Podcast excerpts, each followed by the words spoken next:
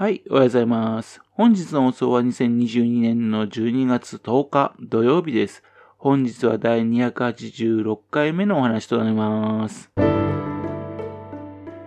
のチャンネルは福島県郡山市在住の特撮アニメ漫画大好き親父のぴょん吉が響きになったことをだらだらと話をしていくという番組です。そんな親父の一言を気になりまして、もしもあなたの心に何かが残ってしまったらごめんなさい。悪気がなかったんです。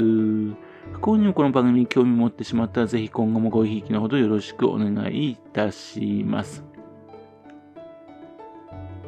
いやー、大失敗しちゃいました。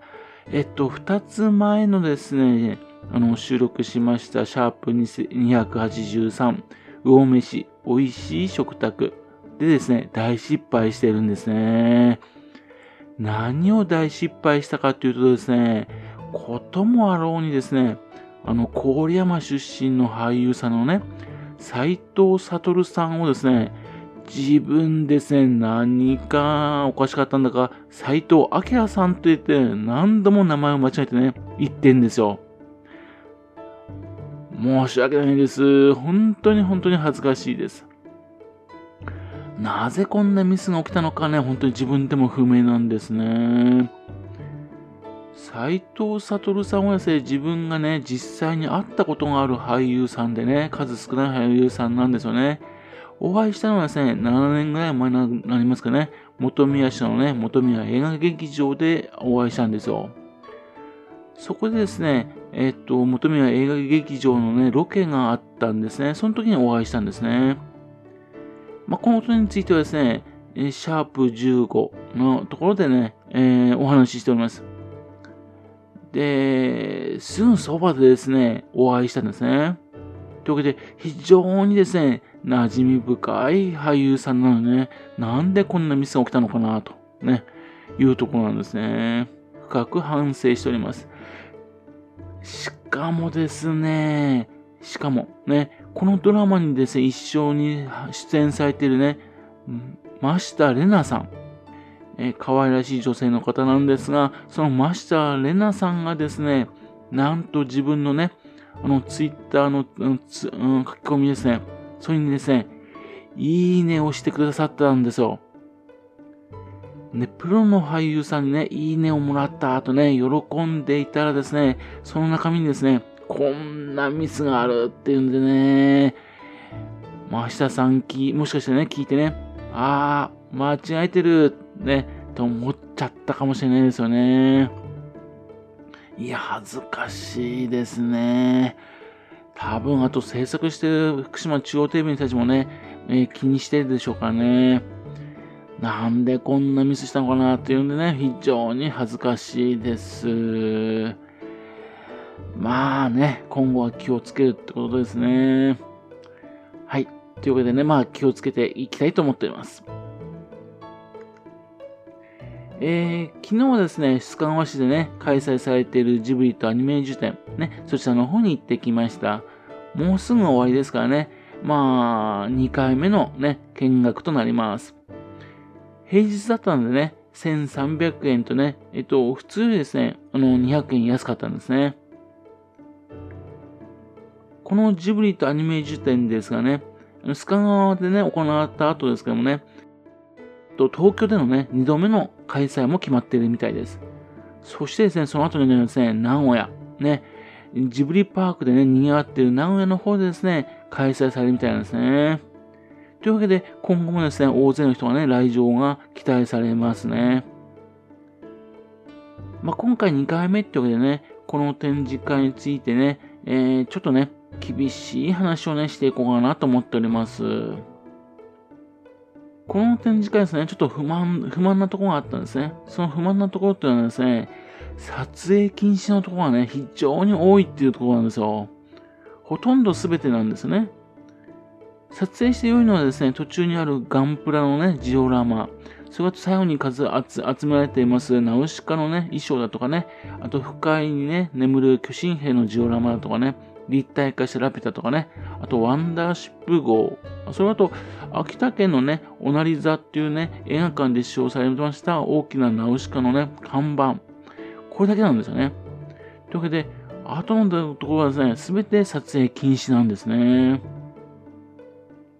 少し前ですね、新潟県で行われてますね、庵野秀明店行ってきたんですよね。そちらの方ですね、非常にたくさんですね、撮影できるところがあったんですよ。それでね、あれ？なんでこのジブリとアニメージュ店ね、撮影禁止がこんなに多いのかなと思ったわけなんですね。だってこのジブリとアニメージュ店のですね、えっ、と、展示されてるものってね、すでにですね、アニメージュにですね、出したもの、それをですね、展示されるところが多いんですよね。ということで、なんでですね、もう記事としてね、実際に出たもの、それがですね、撮影禁止なんだろうかな、ということなんですね。それぞれのね、イラストだとかね、まあ記事のね、著作者、ね、そういう方なのに許可をもらえばですね、撮影をね、しても OK じゃないのかなと思うんですけどね。なんかですね、できない理由ってのはあるんでしょうかね。いや、もしもですね、もしも理由があるんだったらそれいいんですけども、でも、今回ですね、この展示会なんですけどね、その、どんな風な展示があったのかっていうね、記録した本みたいな冊子みたいなもの、そういったものはね、存在しないんですよ。そういったものをですね、ぜひとも用意しておくべきじゃないのかなと思うんですよね。それがないんでね、見終わった後ですね、何にも残んないんですね。